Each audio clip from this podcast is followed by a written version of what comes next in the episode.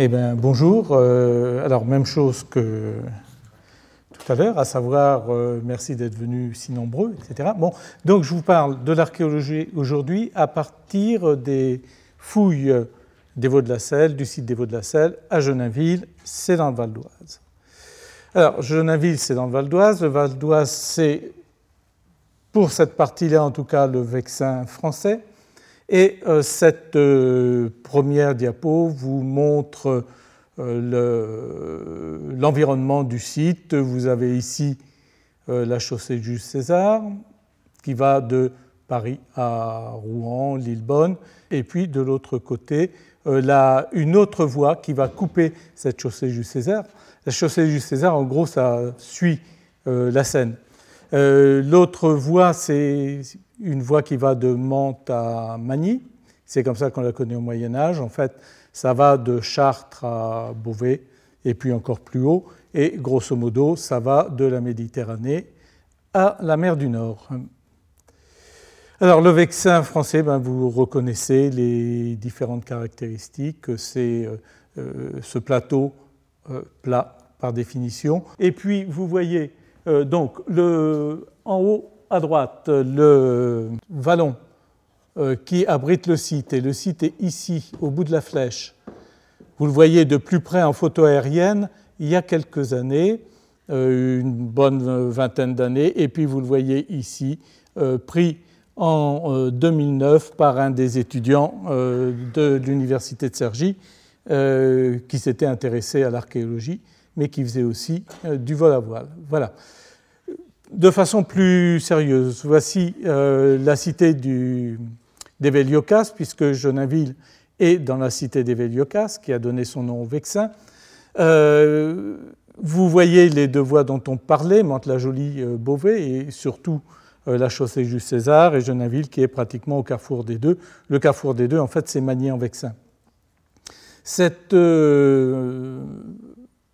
étude de la cité des Véliocas a été faite par un étudiant d'histoire sous ma direction et euh, revoit au moins pour la partie euh, sud-est et pour la partie ouest de la, de la carte des choses importantes. Par exemple, Jouy-le-Moutier, Pontoise font partie des Parisis, alors que d'habitude on, les met du côté des, des Véliocas. Donc tête de pont des Parisis de l'autre côté de l'Oise.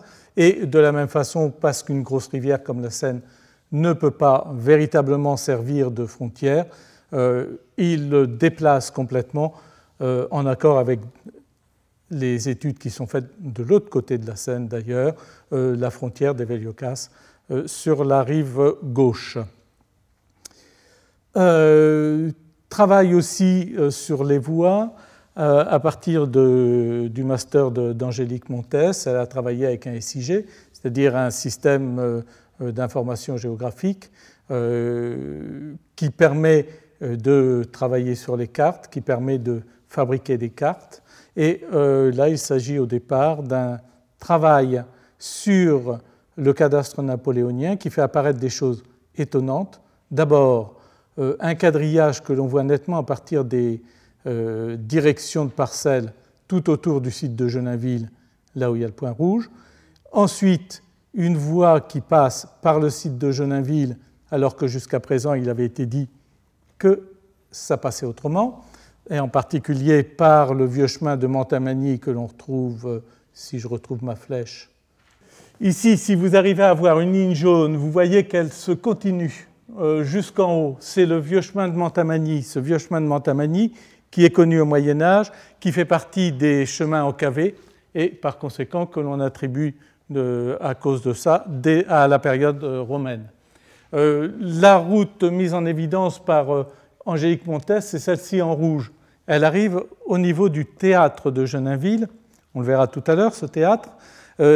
en fait, ce qui est intéressant là, c'est que cette route dessert directement le centre monumental de cette agglomération. Vous avez sur cette partie-là les différentes routes qui passent dans la région de Genainville, euh, qui montrent d'abord l'importance euh, du site lui-même, puisqu'il y a une route importante qui passe. Ensuite, euh, l'intérêt de Magny en Vexin, et vous voyez que le site de Magny-en-Vexin, en fin de compte, est décalé vers le haut, vers le, vers le nord, au croisement de la route rouge et de la chaussée Jules César. Tout ça, c'est des choses qui sont intéressantes. Depuis cette période gallo-romaine, le site de Magny-en-Vexin est remonté sur le coteau, euh, là pratiquement où on trouve actuellement les nécropoles euh, mérovingiennes. L'historique des recherches, on va aller vite parce que je me connais, j'ai du mal à tenir le temps. Euh, je dépasse toujours très largement les choses.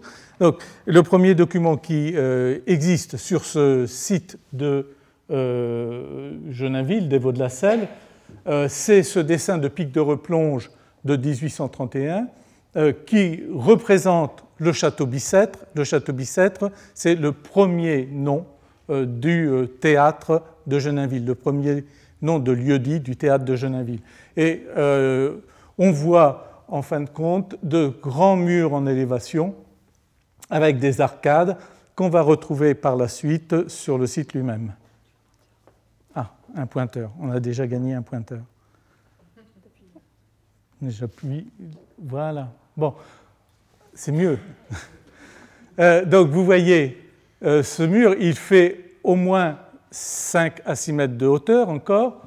On voit une série euh, d'ouvertures ici qui pourraient bien être des fenêtres, et donc on imagine une galerie vers le haut une arcade ici, une autre là, une autre là. Bien sûr, ce n'est pas extrêmement précis, mais quelque part, c'est euh, quelque chose d'important pour nous.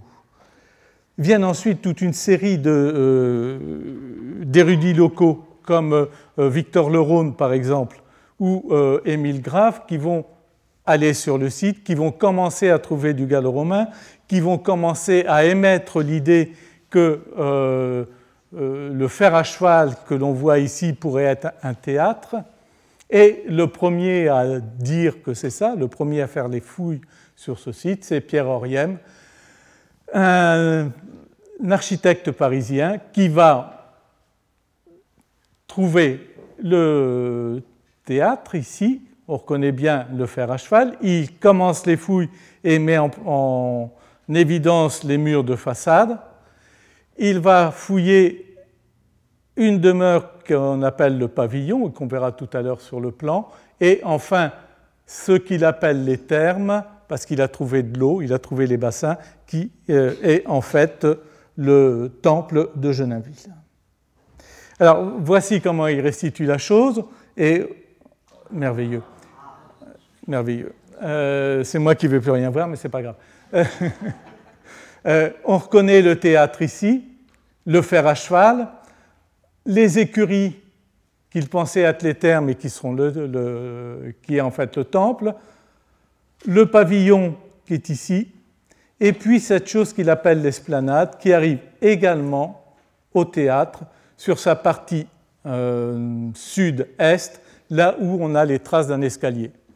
Autrement dit, on voit la route qui arrive ici, l'autre route qui arrive ici, tout ça c'est fait pour euh, alimenter le théâtre et à partir du théâtre alimenter le reste du centre monumental de... Euh, ben voilà, mais c'est bien parce que maintenant j'ai ça.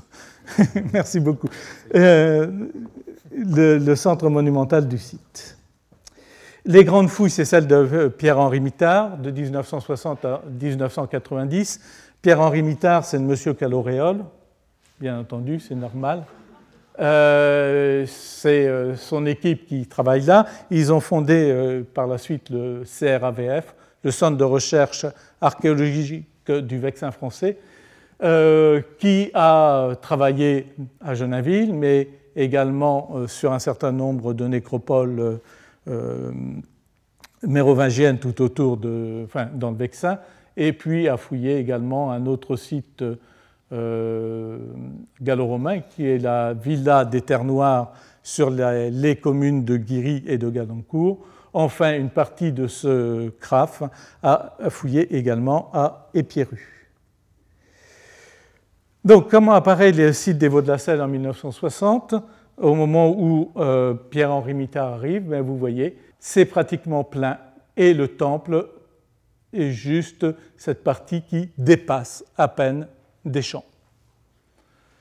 Vous le voyez ici en coupe, si je puis dire. On voit le monticule qui est là. Et vous voyez sur cette photo-là qu'il faut descendre au moins 2 mètres de terre pour pouvoir accéder au sol antique. On reviendra sur ces aspects-là euh, tout à l'heure et vous comprendrez pourquoi il faut enlever toutes ces terres.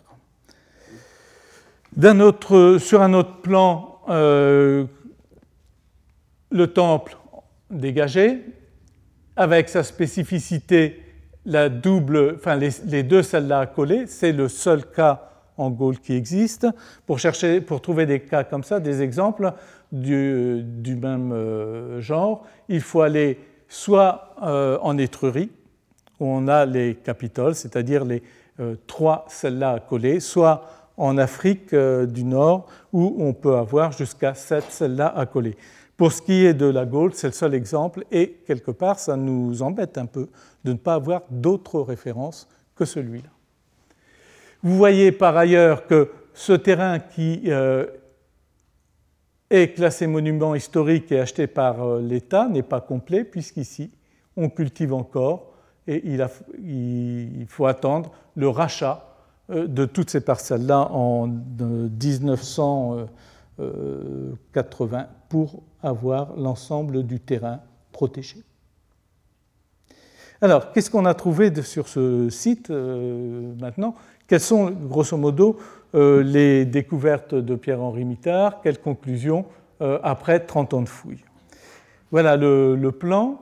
Vous avez le théâtre ici. Le voilà.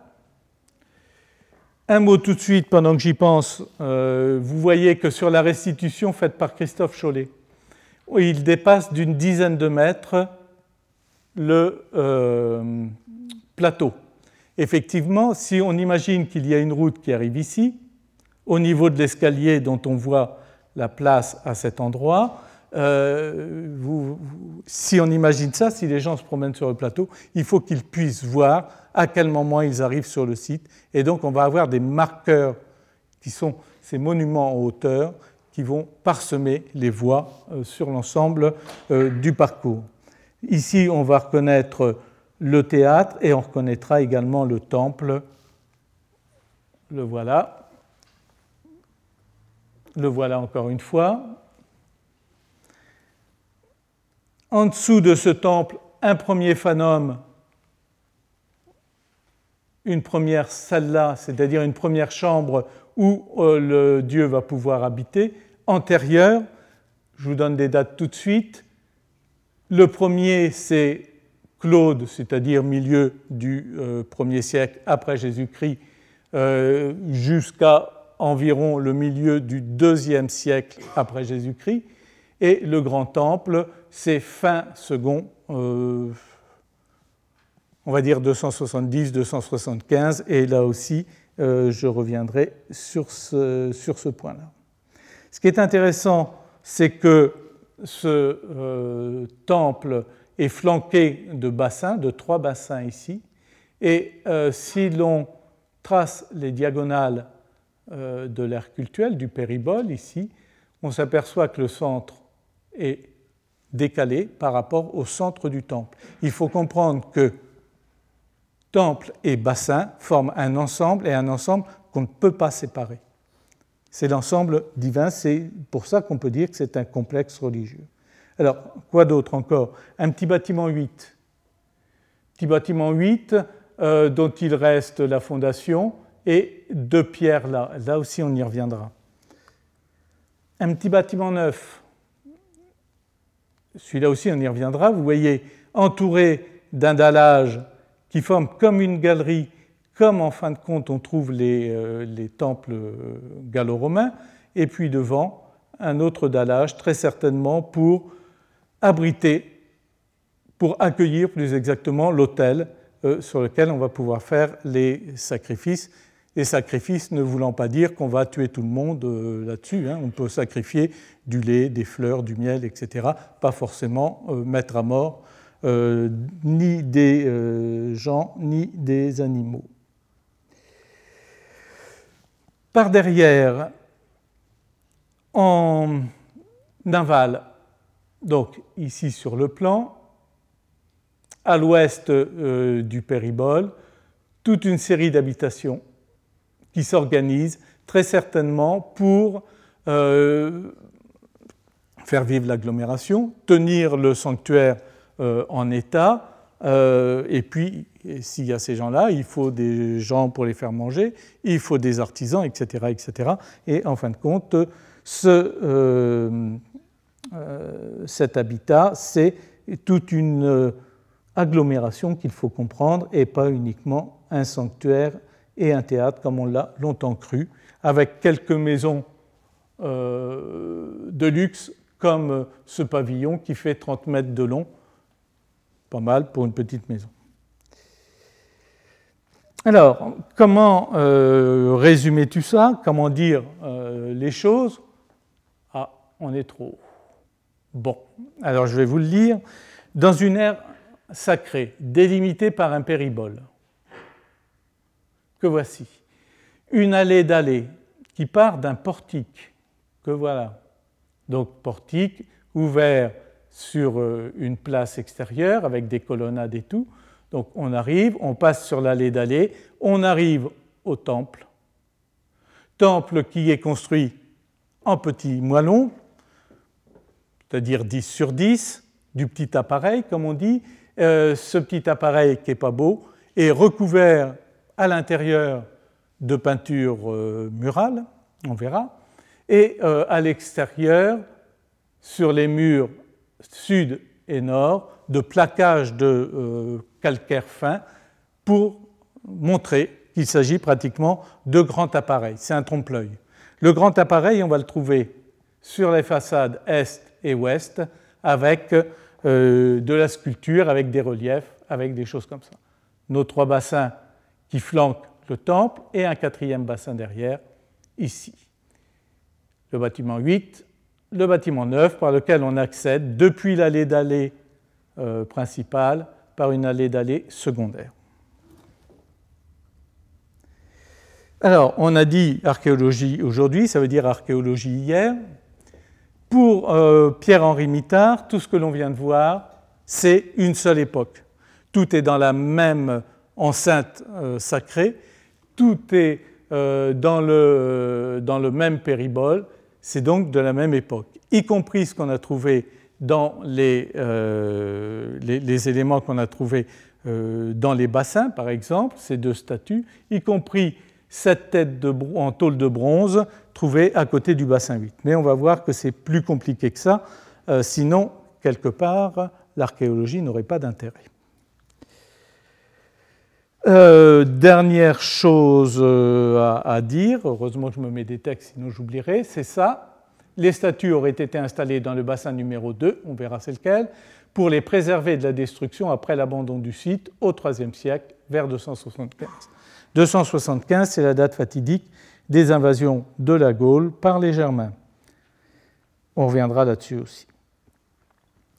Alors, on va quand même décrire un peu mieux les, les choses. Le temple a, celle-là a collé. Je vous ai dit, seul exemple en France, de, euh, euh, ce genre de, site. Voyez quand même la surface qu'il occupe, marquée ici par euh, un gravillon blanc qui permet de comprendre la surface utilisée par le temple.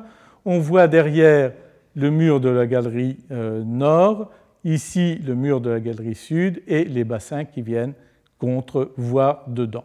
Les deux piliers qui sont ici, on en a deux autres derrière, on en voit un là, l'autre est caché, en fait, ce sont les retombées de voûte qui partent des celles-là, viennent ici pour soutenir la façade en grand appareil.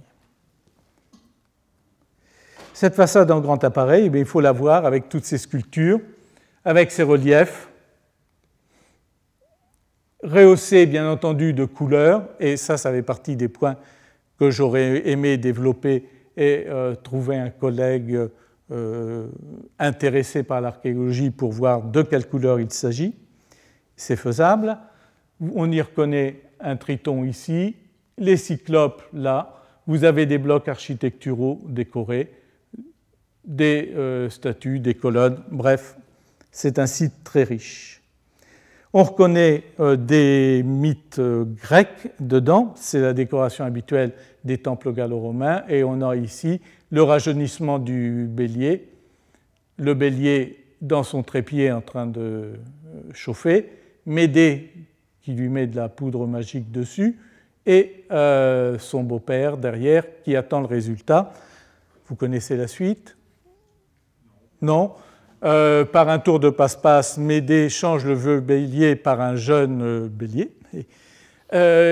donc montre à son beau-père que c'est quelque chose qui marche en fin de compte et qu'on peut rajeunir les gens. Ça convainc ses belles-sœurs qui poussent le beau-père à entrer dans le chaudron. Voilà. Bon le beau-père n'était pas très sympa avec sa belle-fille et euh, voilà ce qu'il en est arrivé. La décoration euh, des murs de la galerie, je vous ai dit, euh, c'est recouvert d'enduit peint. Voici une preuve. la plainte de cette peinture, encore en place au moment de la découverte par Pierre-Henri Mittard, et la restitution qui est faite. Alors, les statues, les peintures murales et tout ça, c'est au musée archéologique départemental du Val d'Oise à Guéry-en-Vexin. Vous pouvez aller le voir sans problème, surtout que l'entrée est gratuite. Quand on a un monument comme ça, eh bien, entendu, il n'est pas suffisamment élevé euh, pour pouvoir comprendre, alors on essaye de le restituer. Voici un certain nombre de restitutions. La restitution euh, de Pierre-Henri Mittard qui se base sur la restitution faite par Gauze euh, du temple de l'Arc-Bartal à, Trèves, mais qui euh, enlève la tour centrale que l'on connaît à tous les euh, fanas, fanum, des fanas, c'est-à-dire ces sanctuaires gallo-romains si bien qu'il dit lui-même on a un plan basilical. Un plan basilical, une basilique, c'est pas possible. Une basilique, c'est un euh, monument euh, public, certes, mais pas religieux. Et une basilique, c'est un endroit où on entre, alors que dans les salles-là, on n'entre pas. On ne mélange pas les mortels et les immortels. De façon étonnante, Laurent Chollet et Christophe Gaston, qui ont travaillé entre 1900 euh, 90 et 1993 sur le site, restitue de la même façon, à quelques détails près, l'élévation du temple. C'est quelque chose qui colle pas. Si bien que Olivier Blin, chargé de faire le point sur l'étude de, de lui restitue tout de suite un temple avec une tour centrale, avec la celle-là qui dépasse, un temple du type Phanom, c'est-à-dire ces temples gallo-romains.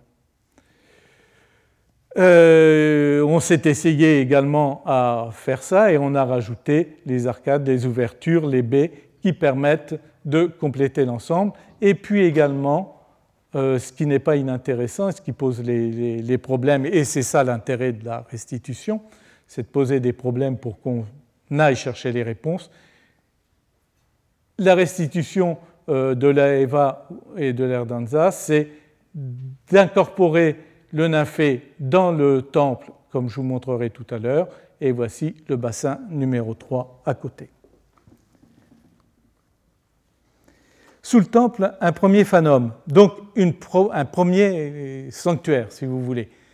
Euh, un premier sanctuaire avec une seule celle-là. Sauf que Pierre-Henri Mittard nous dit que le mur de galerie qui se situe ici est interrompu à cet endroit-là par un seuil un seuil qui n'est pas au centre de la salle-là. Et il suppose du coup qu'on a un temple à deux salles-là, pas deux salles-là collées comme on a vu tout à l'heure, hein, il faudrait qu'elles soient là dans ce cas-là, mais deux salles-là séparées, comme on connaît par exemple à Châteauneuf-les-Boissons, en Savoie, ou au Puy-Lotard, dans le Limousin. Donc, deux exemples de euh, temples de ce genre. Euh, vous voyez qu'on ne va pas bien loin quand même. Ah, pendant que j'y pense également, vous voyez que sur cette restitution euh, du euh, temple de Châteauneuf-les-Boissons, il y a un théâtre.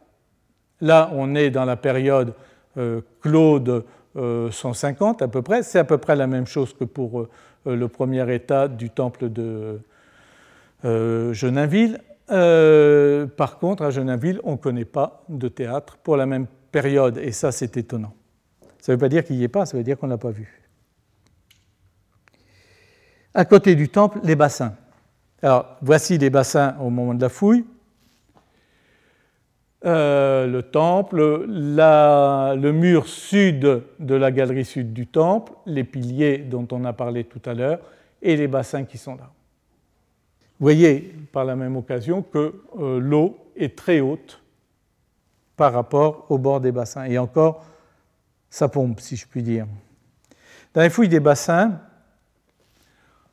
dont vous avez quelques images ici, on a sorti un groupe statuaire composé d'une déesse assise tenant une patère dans la main droite avec une miche de pain qu'elle tend à un petit enfant. Dans la main gauche, je suppose, une corne d'abondance qu'on a trouvée par la suite et que Mitard n'avait pas eu l'occasion de voir. À côté,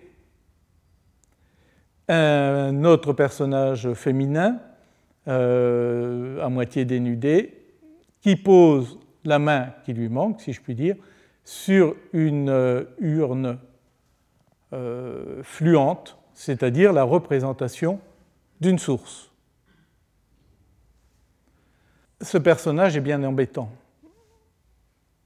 Il est à moitié nu et une nymphe, ça n'est pas nu. Donc ça, c'est embêtant. Mais comme il pose la main sur une urne fluente, on est bien obligé de penser que c'est une, nymphe quand même. Autre groupe statuaire, une autre euh, divinité euh, dénudée, à qui manque la tête, mais flanquée d'un gamin et très certainement ici d'un autre gamin. Il y en a eu un autre de trouvé, ça pourrait coller. Là encore, même chose. Une nymphe, oui, mais elle est nue et il ne faudrait pas. Euh, une nymphe, oui, mais elle a des enfants et il ne faudrait pas. Euh, Vénus, et qu'est-ce que Vénus viendrait faire là? Bon, donc vous voyez, on a des éléments beaux, intéressants et tout, et on ne sait pas quoi en faire. Un autre bassin, le bassin numéro 4, lui, euh, apporte d'autres données. D'abord, il est plus tardif, construit pendant le IIIe siècle, d'une autre construction que tout. Euh, il est construit sur un radier de pierre, alors qu'on verra la construction des autres tout à fait différente. Et surtout, à côté de lui, une trentaine d'ex-voto. Alors on sait que ce sont des ex-voto parce que c'est marqué dessus, hein, VSLM, euh, votum solvit libenter merito a euh, exécuté ce vœu euh, librement et à juste mérite. C'est grosso modo ce que l'on donne aux dieux quand on leur a demandé quelque chose et qu'ils ont accordé ça. Vous êtes malade, vous avez un corps au pied ou n'importe quoi. Vous dites au dieu, ben, je veux guérir de ça, et en échange, je te donne une statue ou une monnaie ou un temple ou tout à fait autre chose. Bon, là, ce sont des statues. Euh, si le corps au pied disparaît, on est bien entendu par contrat obligé de s'exécuter et donc on donne la statue en mettant dessus VSLM. Voilà. C'est tout simple. C'est un, contrat, un passé avec les dieux, c'est très sérieux même si je le dis en rigolant. Bon, euh, je rigole pas des dieux, je rigole de la façon dont on. La construction des bassins qui flanquent le temple. Euh, ça, c'est intéressant, c'était une grande découverte pour moi, euh, une découverte que n'avait pas faite Pierre-Henri Mittard, et surtout, ça m'a permis de comprendre comment les choses se passaient à Geninville, ce que Mittard n'avait pas compris, parce que quelque part, il n'a pas trouver les relations qu'il fallait pour euh, imaginer la chose. Alors, ces bassins, ben, ils sont construits dans une fosse dont on voit le creusement ici, qui descend jusque dans les couches géologiques, jusqu'au niveau de l'eau. Cette fosse est ici. Voilà, comme ceci. Elle va là, on ne sait pas, et c'est bien embêtant, peut-être bien comme ceci. Dans le fond de la fosse, on va creuser une autre fosse qu'on va remplir d'un corroi d'argile, qui est cette couleur jaune que vous apercevez là. Cette argile est là pour euh, rendre étanches les bassins. Euh, il y a deux façons de rendre étanches les bassins, les canalisations, etc. C'est le mortier rose, mortier hydraulique, c'est aussi l'argile. Et euh, les gens qui ont des mares euh, sur le Vexin ou d'autre part savent que quand ils enlèvent l'argile du fond pour faire propre, la mare ne tient plus l'eau. Donc l'argile est quelque chose d'absolument nécessaire. Pour pouvoir alimenter ces bassins, un tuyau de bois passe sous l'escalier à travers le corroi d'argile dans une poche pleine de cailloux et fait passer l'eau de la nappe phréatique jusque dans le bassin 2. Du bassin 2, l'eau passe dans le nymphée d'abord et dans un deuxième temps dans le bassin 3. Alors dans un deuxième temps parce que le bassin 3 est construit après. Quand on regarde ce plan-là, c'est là où ça devient difficile en général, euh, vous avez un gros mur qui vient jusqu'à cet ensemble de grosses pierres ici. Vous avez un autre ensemble de grosses pierres ici. On peut penser que le retour du mur que l'on a ici va venir se caler contre. Il faudra vérifier, mais bon, il y a de fortes chances. On a notre bassin 2 qui est ici. Et pourquoi qui ne va pas jusque-là? Et pourquoi ici l'ensemble de grosses pierres est interrompu? Et c'est en, fin de compte ça qui m'a fait comprendre comment ça marchait. En fait, on a dans un premier temps le bassin 2, on, révisera tout à l'heure. Hein. Euh, dans un premier temps, on a le bassin 2 et le nymphée qui ont cette dimension-là. Le bassin 2, dont on verra les marches très usées, c'est celui qui est réservé aux profanes, puisqu'il y a un escalier usé qui montre qu'on l'a utilisé fortement, qu'il y a des banquettes pour venir s'asseoir et euh, attendre que, euh, on parlait des corps aux pieds, les corps aux pieds disparaissent par exemple, ou autre chose. Euh, pour le traitement par l'eau froide, voyez le bouquin de Rika qui décrit ça parfaitement. donc, vous descendez dans le bassin 2, ici c'est la fin, c'est le nymphée. Dans un deuxième temps, on construit ce bassin-là. Et vous vous souvenez, je vous ai dit, on a trouvé des statues, les statues comblaient le bassin 2, et ces statues étaient dans l'argile. Donc si on met de l'argile dans le bassin 2, il n'y a plus d'alimentation en eau. D'accord? Euh, Cette argile, pour pouvoir marcher dessus, on y a étalé du déchet de taille, c'est-à-dire du calcaire pulvérulent qui permet de pouvoir marcher sans euh, avoir les problèmes de succion que peut présenter l'argile.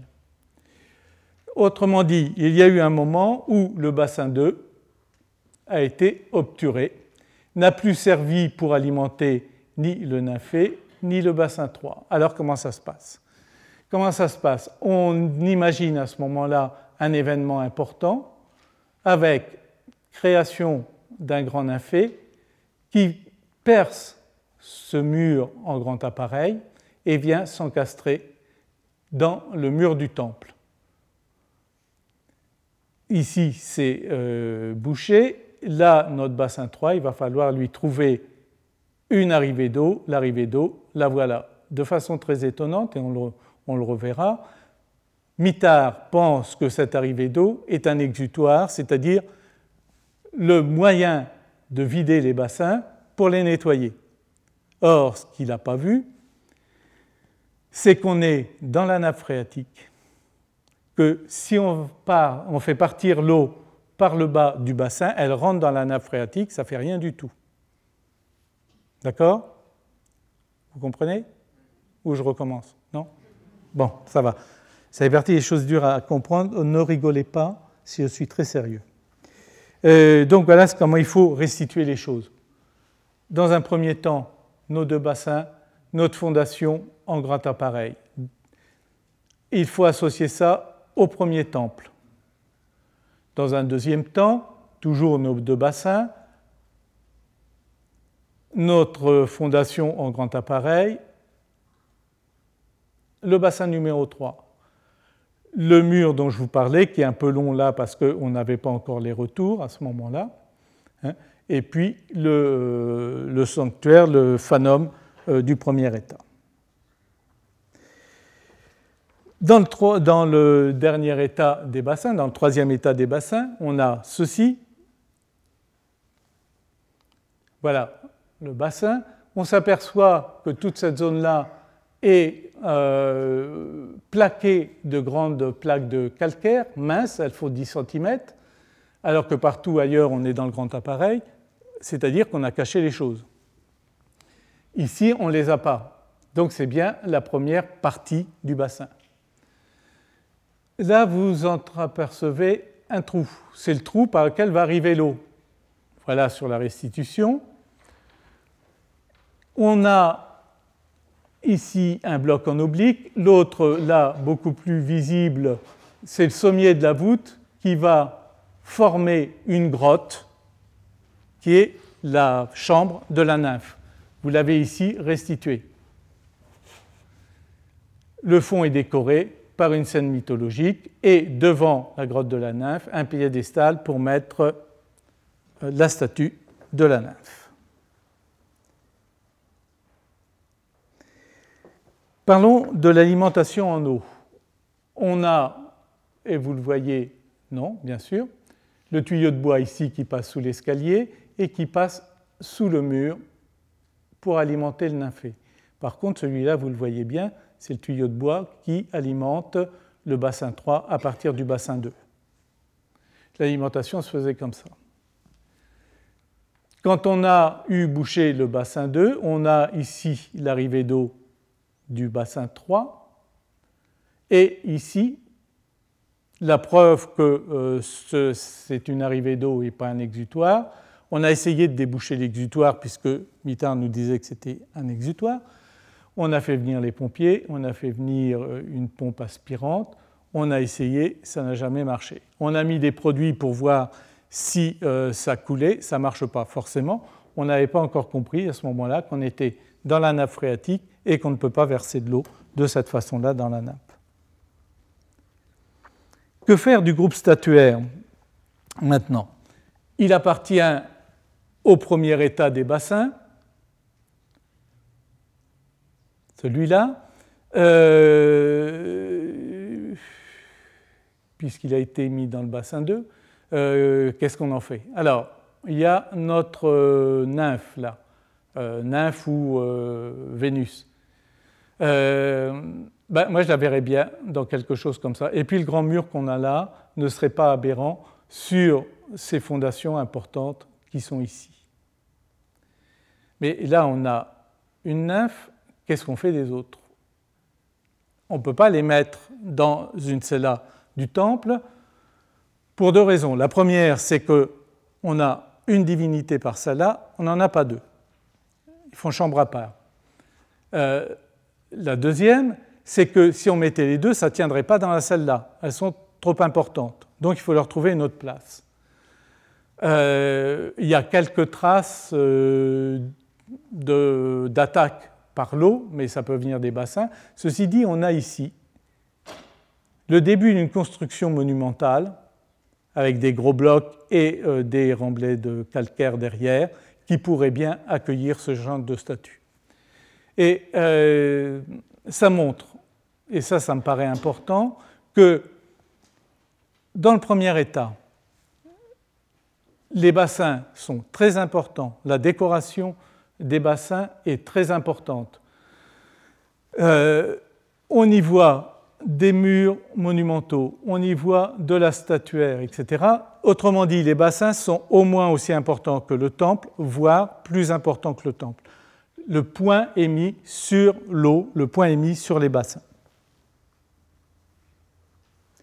Ensuite, notre bâtiment 8. Alors, le bâtiment 8, c'est autre chose. Euh, Mitard pensait, je vous l'ai dit, que tout ça, ça appartenait à la même époque, donc à la fin du second, troisième siècle. Le bâtiment 8, il est ici, à cheval sur le péribole du premier état, mais à l'intérieur du péribole du deuxième état. Bon, de toute façon, il est postérieur premier état. Deuxième chose, son plan, au lieu d'être orienté est-ouest, il est orienté nord-sud, ce qui est une chose bizarre. Troisièmement, on a deux blocs qui restent sur lesquels on a, suivant les règles ici, un tracé préparatoire qui laisse penser qu'on a un pilier central. Autrement dit, une des hypothèses que l'on a, c'est qu'on n'a même pas marqué comme ça, parce que le mur qui est marqué ici, il n'appartient pas à ça.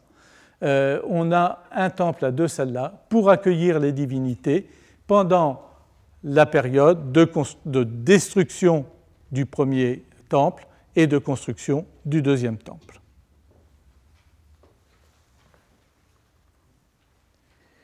Le bâtiment secondaire neuf, euh, donc lui est ici, euh, dans le point le plus haut euh, de l'ère cultuelle. Je vous ai dit, on part de l'allée d'allée par une autre allée d'allée. On fait le tour de la salle-là. Ici, on a un espace qui est entouré de dalles également, dans lequel on pourrait restituer l'hôtel, le cas échéant. Mitard le mettait contemporain de l'ensemble, sauf que dans euh, le sol de béton du euh, petit temple, il y a une monnaie du IVe siècle. Donc on est après. Comment faut-il penser les choses alors?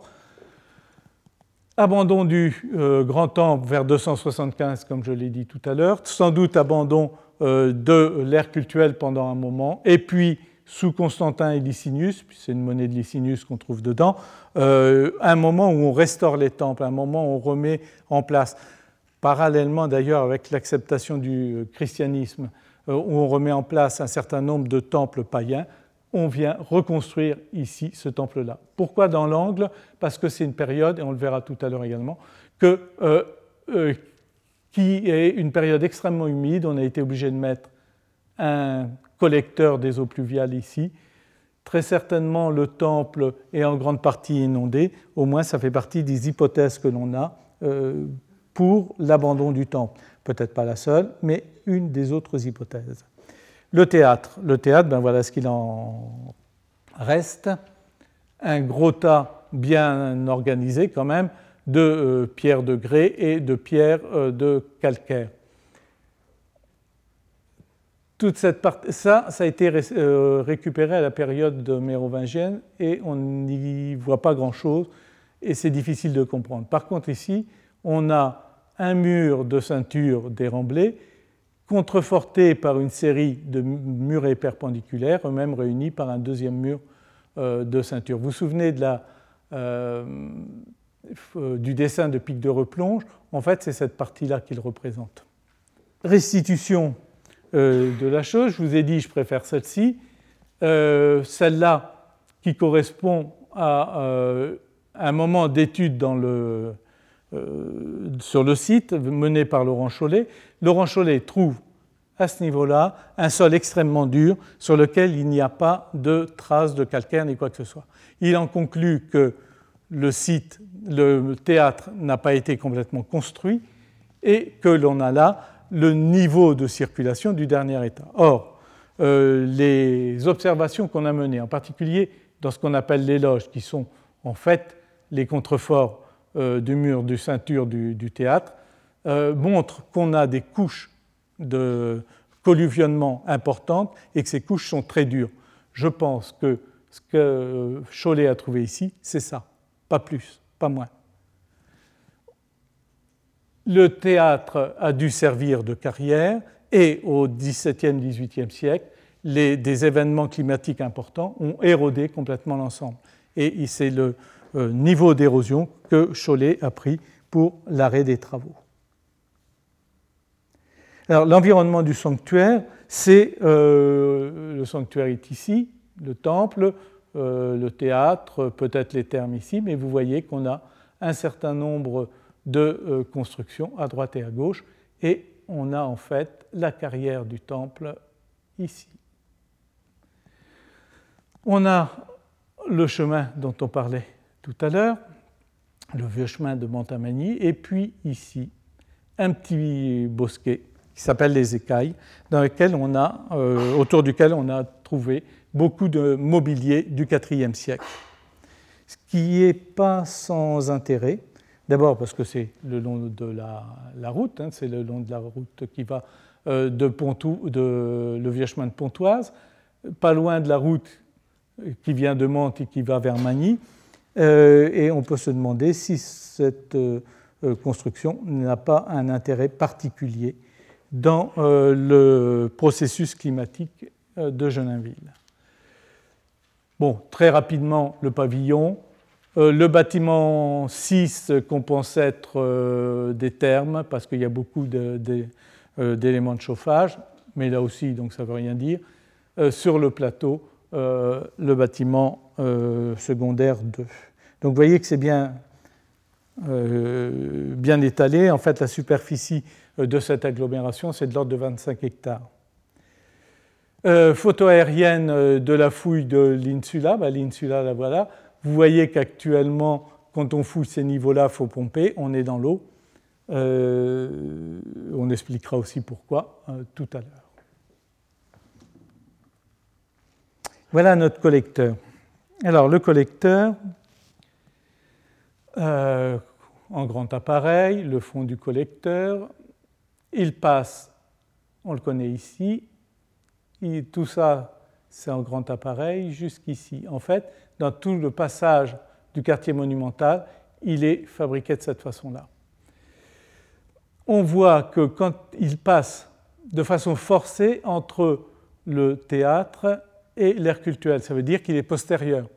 Il a fallu d'ailleurs réaménager le portique à cet endroit-là. Alors, comment, comment comprendre ça? Il, a, il y a eu une période où il y a eu trop d'eau. Pour éviter que l'air culturel soit inondé, on a mis en place ce collecteur. Pour faire passer le collecteur par ici, on a même abattu les maisons euh, de la zone euh, aval pour faire du remblai, pour faire aussi en sorte que ces bâtiments-là ne soient pas inondés, et euh, mettre en place des terrasses, mettre un chenal pour faire partir l'eau. Ce qui explique aussi pourquoi on a mis notre bâtiment neuf à un niveau plus haut, c'est que ça risque les inondations. À l'origine du site, très certainement une nécropole protohistorique. Mitard la trouve sous l'allée d'allée, là où elle a été récupérée, et je me demande d'ailleurs si elle n'est pas récupérée, pour faire l'allée secondaire. Voici euh, euh, une sépulture, il y en a une autre là, une autre là, et tout ça, c'est dans une série de gros blocs qui sont euh, tout à fait géologiques, mais on aperçoit de temps en temps qu'il y a des constructions particulières, comme ici ou ici. Alors, à l'occasion d'un sondage euh, à cet endroit-là, où on se demandait si l'allée d'allée n'avait pas été démontée par les, orages euh, de l'époque moderne, on a trouvé un premier squelette ici, un deuxième là, etc. Donc on s'est mis à fouiller également cette zone-là pour essayer de comprendre. Et on s'est aperçu que au centre du sondage, ici on a le mur du portique, au centre du sondage, on a cette construction très bizarre, en bloc de grès, bien antérieur, bien entendu, à tout ce que l'on voit euh, ici, toutes les constructions romaines, quelque chose qui se situe entre 500 euh, et 350 avant Jésus-Christ. Euh, cette construction très bizarre en bloc de grès, vous voyez un cercle, et on devine très facilement que ces blocs-là en font partie, qu'ils ont été tirés. Autrement dit, on a démonté quelque chose ici. Au-dessus de cette euh, construction, des séries de plaques calcaires, de pierres calcaires, plutôt plates, c'est pour ça que je dis plaques en fait, euh, forment une sorte de remblai et on peut se demander si on n'a pas eu la démolition d'un monument funéraire qui était à cet endroit-là. Démolition de l'endroit funéraire pour combler un paléochenal on voit bien que c'est noir ici, noir, enfin plus foncé ici, plus orangé ici. Notre chenal passe de cette façon-là. Euh, alors ils auraient mis la nécropole dans un chenal euh, non actif, hein, euh, marécageux et tout ça, si vous voulez, mais ils auraient mis donc la nécropole dans cet endroit-là. Or, l'étude des nécropoles sur l'ensemble de l'île de France montre que systématiquement, les nécropoles de cette période sont en amont des sources. Donc on aurait un chenal comblé, une source quelque part par là, et la nécropole juste au-dessus. Alors notre tas de cailloux, il sert à quoi? C'est un monument démonté, c'est une condamnation, comme on connaît, euh, de euh, cet ensemble funéraire, de cet emplacement funéraire, ou bien c'est un remblai d'une zone marécageuse. Donc là aussi, des questions qui se posent qui ne sont pas inintéressantes. L'interprétation du site par, euh, par Mitard, c'est ceci. Euh, un conciliabulum dont l'état monumental est construit dans la deuxième moitié du deuxième siècle et qui est abandonné dans la deuxième moitié du troisième siècle. Alors, un conciliabulum, c'est quoi? C'est quoi? C'est une invention, en quelque sorte, à partir de choses qui existent en Italie euh, pour une période précédente, euh, un endroit où on aurait un temple, un théâtre, des thermes et deux, trois maisons, pas plus, euh, qui accueillerait des euh, personnalités venant de deux, trois tribus, de deux, trois euh, cités. ces conciliabula étant considérés comme étant proches des frontières de cités. Quand Cholet arrive, qui trouve son agglomération dans le fond, ses habitats en aval de l'ère cultuelle, euh, on change d'hypothèse et ça devient une agglomération. Le reste, le temple, n'étant en fin de compte là que le temple d'une agglomération et pas le temple d'un sanctuaire. Euh, jusqu'à présent également, euh, l'arrivée sur le site se faisait par l'esplanade, autrement dit par un diverticule, pas de voie qui alimente directement les, euh, les, monuments euh, de l'agglomération. Alors, de tout ce que je vous ai raconté, qu'est-ce qu'on en tire? On en tire, d'une part, des hypothèses sur l'origine, peut-être dès l'âge du bronze, où on trouve sous l'emplacement du temple un grand nombre de céramiques, mais on n'a pas encore le site. Et puis là, on se rapproche d'hypothèses qui ont couru euh, dans, plutôt dans le monde euh, grec que dans le monde gaulois, où on aurait l'origine des sanctuaires dès l'âge du bronze, des grands sanctuaires, j'entends. La nécropole du Hallstatt final de l'Athènes A, bon, c'est ce que j'ai dit tout à l'heure, est de la période moins 500, moins 350. Pour les raisons qu'on a dites, et en particulier ce monument funéraire supposé, ça pourrait être le moment de sacralisation du, euh, du, lieu, moment de sacralisation qui ne se perd pas malgré la condamnation, malgré le euh, euh, recouvrement, le comblement de la nécropole, et on passerait d'une idée de sacralisation de la nécropole à une idée de sacralisation à la période romaine, au début de la période romaine, de la source qui est censée être ici.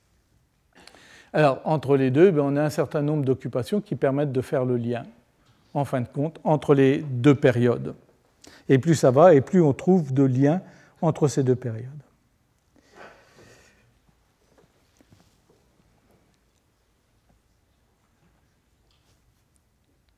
Dès la période claudienne, je vous ai dit, on a un premier temple et on restitue une deuxième cella et une galerie plus grande ici. Nos bassins, les voilà. On a grandi un peu les bassins, très certainement dans le début du deuxième siècle, même si on n'a pas de date véritablement sûre. Une poterie trouvée euh, dans le courroie d'argile permettrait une datation proche de ça. La période intermédiaire dont on a parlé, avec notre petit temple ici, et là, on a bouché le bassin numéro 2. On a rasé le mur on va pouvoir construire le grand temple. Deuxième complexe, temple-bassin, deuxième complexe religieux. Notre temple a de celles-là, deux bassins uniquement, et puis le péribole et le théâtre. Dans un deuxième temps, on fait passer le collecteur, j'espère que vous le voyez, moi je vois mal ici, mais euh, le collecteur ici, là il passe il est couvert hein, de, dalles. On a rectifié le portique pour pouvoir faire passer le collecteur. Ici, on a démonté euh, les, euh, les, habitats pour pouvoir tracer le chenal dans les remblais. On a un moment de changement, c'est peut-être à cette période-là, mais euh, rien n'est sûr, qu'on construit le bassin numéro 4, qu'on taille un seuil dans la galerie nord ici pour pouvoir rejoindre le bassin numéro 4. Ce qui est étonnant dans cet état-là par rapport à ce qu'on a dit tout à l'heure, c'est la petitesse des bassins par rapport à l'aspect monumental du temple, qui est un peu le contraire de ce que l'on a vu au premier état. Dernier, euh, dernier état, notre bâtiment neuf ici, petit temple construit euh, sous Licinius, et vous voyez que on pense, parce qu'on a trouvé ici une digue à l'intérieur de l'air euh, cultuel, qu'on est obligé d'élargir le chenal du collecteur pour pouvoir évacuer l'eau. Il semble qu'on a, à la fin du IIIe, au début du IVe siècle, un élément climatique majeur qui entraîne ce genre de choses.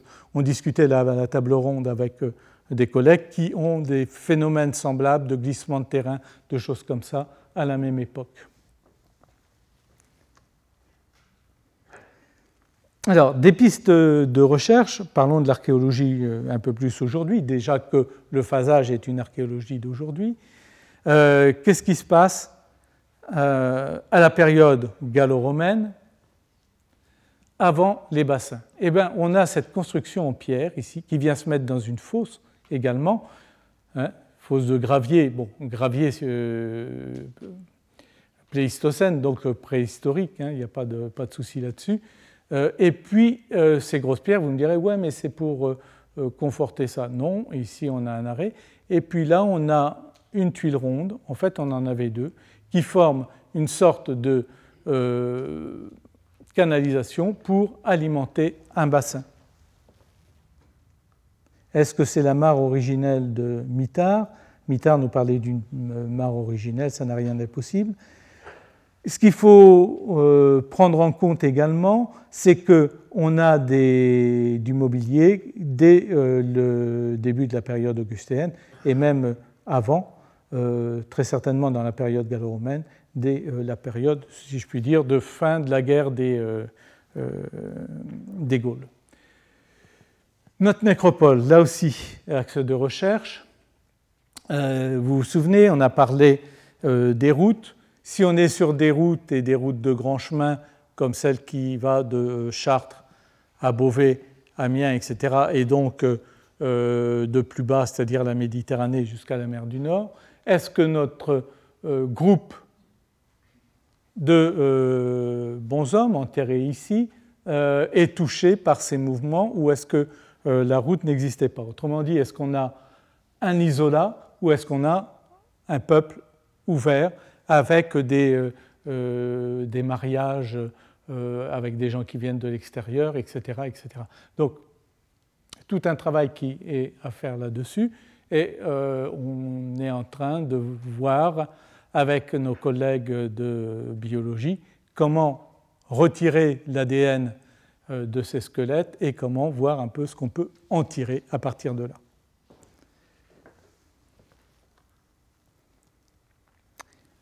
L'archéoclimatologie, ça aussi, c'est quelque chose qui peut euh, nous, intéresser. Euh, donc, je vous ai parlé des événements de la fin du troisième, mais quelque part, ces événements de la fin du troisième n'ont pas ont créé des désordres, bien entendu, mais n'ont pas apporté énormément d'alluvions, de, colluvions, de choses comme ça, de terre venant des plateaux. On a ici cette digue mise en place à la fin du IIIe siècle. On a une monnaie de la fin du IIIe trouvée dans le sommet de cette digue. Et ici, on a un niveau 16e, 17e. Autrement dit, l'apport de terre entre le 3e et le 17e, c'est ça, c'est 25-30 cm, pas plus. Mais regardez au-dessus. Entre le 17e, 18e siècle et maintenant, 2 mètres de colluvion qui sont apportés sur le terrain c'est ce qui explique toute cette terre qu'il a fallu enlever pour euh, aller euh, jusqu'au temple.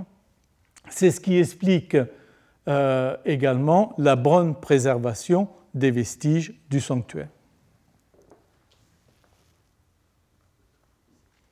Alors, pour vous donner une idée de ce qui se passe de temps en temps dans Geninville, bon, c'était en 82, le temple qui, qui avait des vestiges de 5 mètres de haut, qui, a encore des vestiges de 5 mètres de haut, est réduit à ça par une inondation qui vient recouvrir l'ensemble des, euh, fouilles. Alors, et on va arriver euh, un peu dans la conclusion dans, tout ça. On a un certain nombre de données euh, importantes.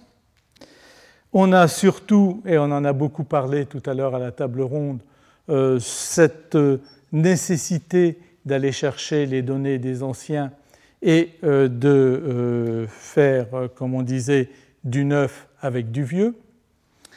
Et en particulier, pour pouvoir faire du neuf avec du vieux, il faut poser d'autres questions.